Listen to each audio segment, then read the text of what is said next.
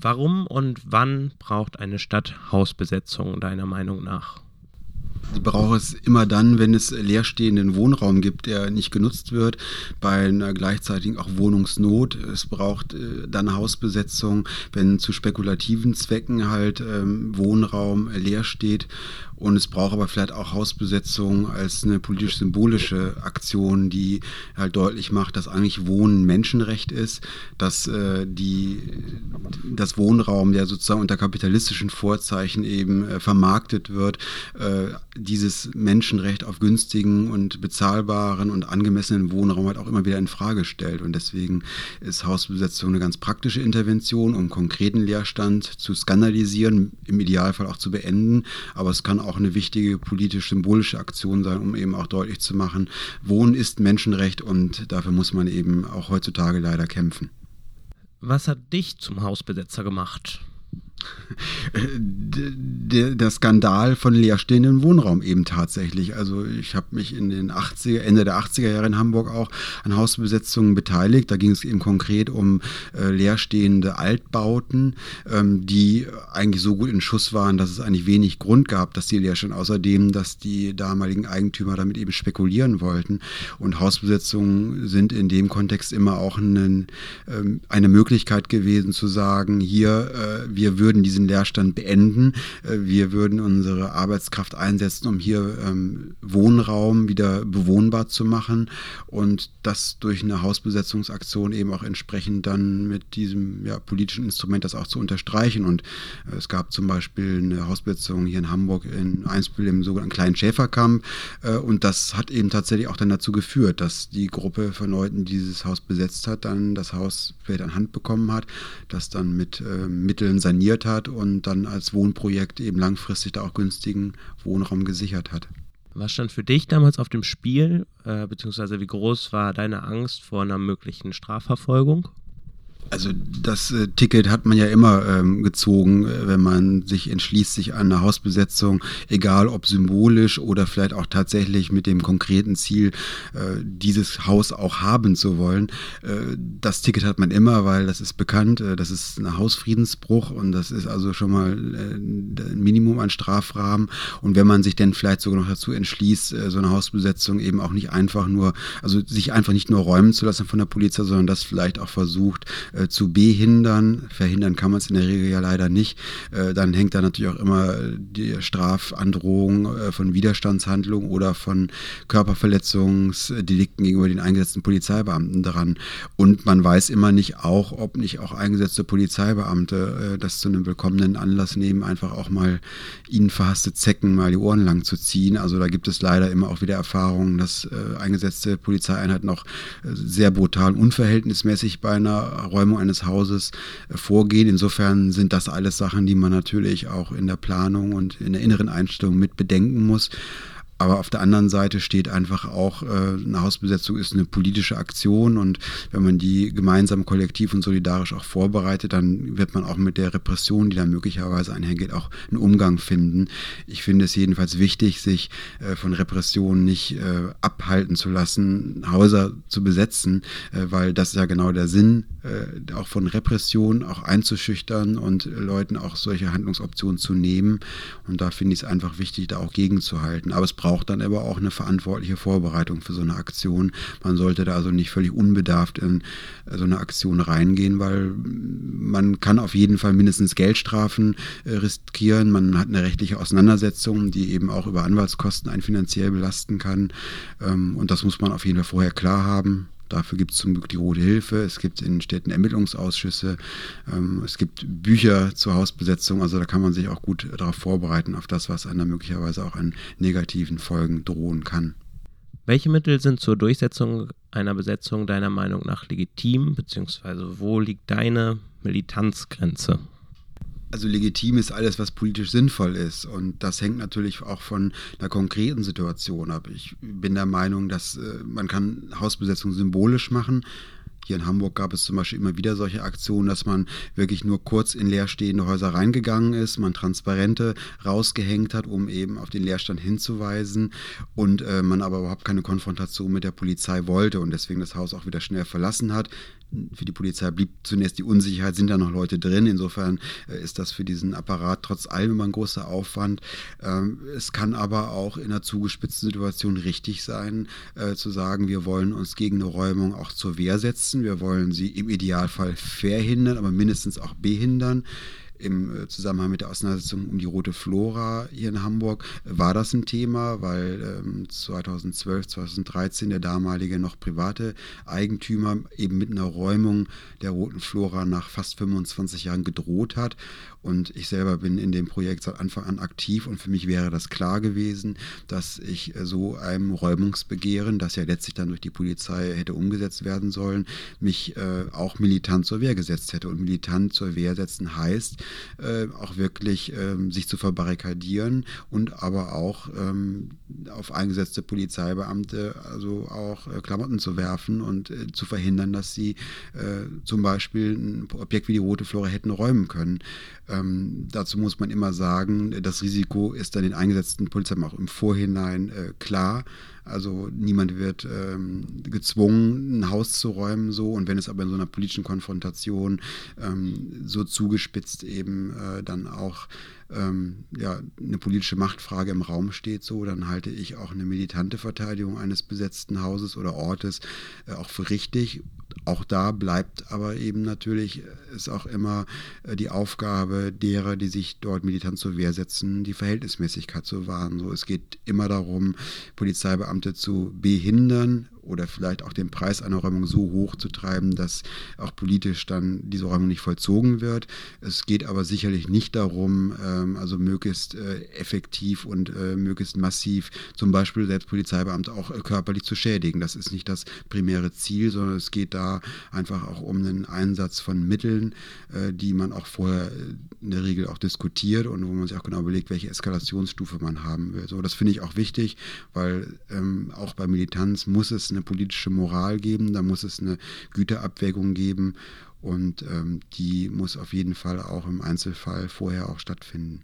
Ich finde es albern, bei einer äh, Besetzung, die eigentlich symbolisch gedacht ist, äh, möglicherweise dann das volle militante Programm als Inszenierung abzuziehen. Dann wird das so ein äh, aus meiner Sicht äh, problematische ähm, Einsatz von Militanz und der muss sorgfältig abgewegt werden und verantwortlich durchgeführt werden. Und das ist gerade auch bei der Verteidigung von Häusern sehr wichtig.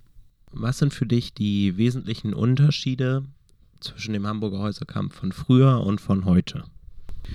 Naja, zum einen ist es einfach so, dass natürlich ähm, die Rahmenbedingungen ganz andere sind. Also Häuser sind noch mehr als noch vor 25 oder 30 Jahren mittlerweile ein äh, Teil der kapitalistischen Wertschöpfung geworden. Also es gibt da einen wesentlich höheren Verwertungsdruck beziehungsweise auch ein höheres Verwertungsinteresse. Insofern ist der Spielraum durch äh, Hausbesetzung überhaupt äh, Häuser in bezahlbaren äh, Wohnraum überführen zu können, in den Besitz von äh, Hausprojekten bringen zu können, äh, sehr gering geworden, weil eben durch die spekulativen Mehrwert, den eben eine kommerzielle Verwertung von Leerstand im Endeffekt hat, äh, die Gewinnspanne wesentlich höher ist. Das ist sicherlich ein wichtiger Unterschied. Also die Berliner Hausbesetzung der 80er Jahre, ähm, die ja eben gegen dieses, ähm, also die sich als Instandbesetzungsbewegung ja auch ähm, verstanden hat und die ja tatsächlich auch äh, eine große Anzahl von Leerstand eben dann auch in Besitz genommen hat. So, das war Wohnraum, der war, war einfach aufgegeben worden und da gab es dann auch ganz andere politische politische Spielräume, dann zu sagen, okay, dann sollen doch die jungen Leute, wenn sie es dann schon selber instand setzen, das dann eben auch tun und wenn sie danach Miete zahlen, ist ja alles gut. Und äh, selbst bei der Hamburger Hafenstraße, bei dem Konflikt Ende der 80er Jahre, äh, gab es letztlich auch den Konflikt mit der Stadt vor allen Dingen. Und da war es kein privater Investor, der seine Interessen durchsetzen äh, wollte. Das hat sich auf jeden Fall geändert. Also dadurch, dass private Investoren einfach ihre Gewinninteressen durchsetzen wollen, gibt es da viel weniger Verhandlungsspielräume. Aber es hat natürlich auch was mit einem ähm, politischen Vorzeichenwechsel zu tun, also einen innenpolitischen, dass eben insgesamt ähm, das Credo in der Regel gilt, ähm, also Rechtsbruch soll sich nicht mehr lohnen und Hausbesetzer sind eben Rechtsbrecher und wir wollen doch irgendwie äh, heutzutage nicht noch Rechtsbruch dann mit äh, einem Wohnprojekt belohnen und äh, die gesamte Verschärfung und das gesamte Rollback im inneren Bereich, im Sicherheitsbereich, im äh, Politikbereich des Inneren hat natürlich dann eben auch im Zusammenhang mit Hausbesetzung durchgegriffen, dass also eigentlich es eine mehr oder weniger kompromisslose Linie gibt. Es wird auf jeden Fall um jeden Preis geräumt egal ob das politisch eigentlich letztlich wirklich zielführend ist oder nicht. Und das ist auf jeden Fall eine deutliche Veränderung in den letzten 25 Jahren.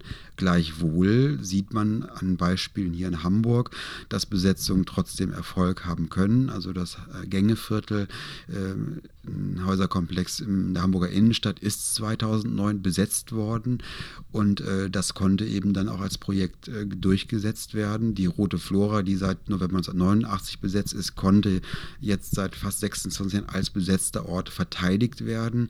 Also insofern äh, die Regel, dass Hausbesetzungen eine, sehr schnell beendet werden durch Polizeieinsatz, äh, die stimmt, aber ähm, es gibt eben auch Ausnahmen und deswegen lohnt sich das eigentlich auch immer wieder, auch immer wieder erneut, um dieses politische Mittelhausbesetzung auch zu kämpfen und damit auch tatsächlich zu versuchen, was durchzusetzen, auch wenn die Luft sehr dünn geworden ist für den politischen Erfolg solcher Aktionen. Wie hat sich der Umgang der Justiz mit Hausbesetzerinnen deiner Meinung nach verändert? Ich kann das nicht so genau sagen, ob es da jetzt große Veränderungen gibt. Ich, die politischen Rahmenbedingungen, die sind äh, sicherlich schlechter geworden. Ähm, in der Regel ist es so, dass äh, eine Hausbesetzung mit einem Verfahren äh, wegen Hausfriedensbruch endet. Ähm, es in der Regel dann entsprechend auch, unabhängig von der Frage, ob möglicherweise noch ein Widerstandsdelikt gegen räumende Polizeibeamte behauptet wird oder eine versuchte Körperverletzung, äh, geht das mit einer, mit, mit einer Geldstrafe ähm, über die Bühne.